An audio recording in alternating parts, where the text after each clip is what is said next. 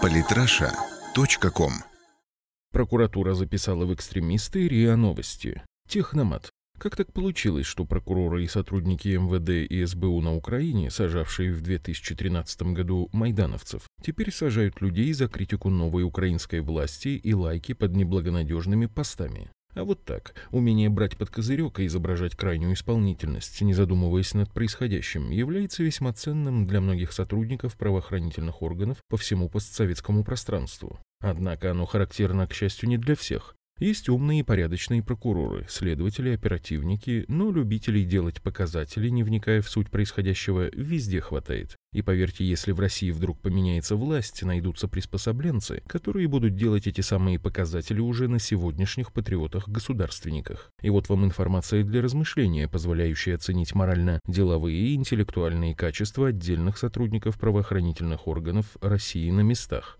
Выводов делать не буду, выводы за вами. На сайте прокуратуры Ямало-Ненецкого автономного округа размещена скромная заметка о заслугах местных стражей закона из прокуратуры Тазовского района. Из нее явствует, что на одном из интернет-сайтов размещена статья «История исламского движения «Талибан», которая содержит информацию об истории создания и целях деятельности международной организации движения «Талибан» и ее бывших лидерах. Сотрудники Тазовской прокуратуры обратили внимание на то, что «Талибан» в России запрещен поэтому посчитали, что освещать его деятельность в интернете недопустимо. В связи с этим героические прокуроры направили иск в суд, а Тазовский районный суд его удовлетворил, информационный материал признал экстремистским и запретил к распространению. Пикантности ситуации добавляет то, чей именно материал запретили доблестные тазовские правоохранители. А это материал одного из крупнейших информационных агентств мира РИА Новости, которое по понятным причинам достаточно сложно упрекнуть не то что в экстремизме, но даже в ярой оппозиционности к действующей власти.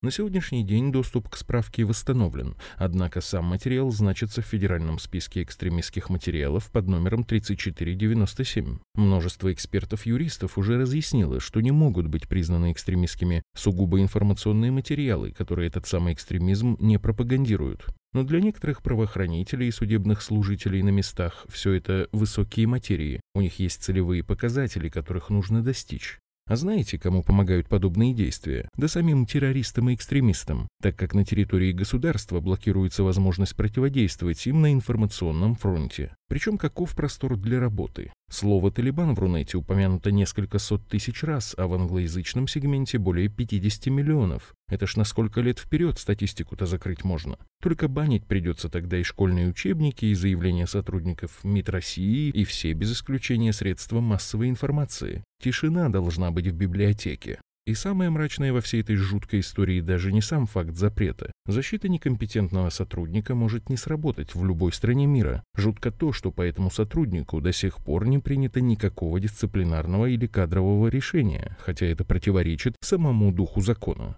Чем дальше в лес, тем больше дров. Движение «Талибан» признано террористическим и запрещено на территории РФ. Самые интересные статьи о политике и не только – Читайте и слушайте каждый день на сайте polytrasha.com.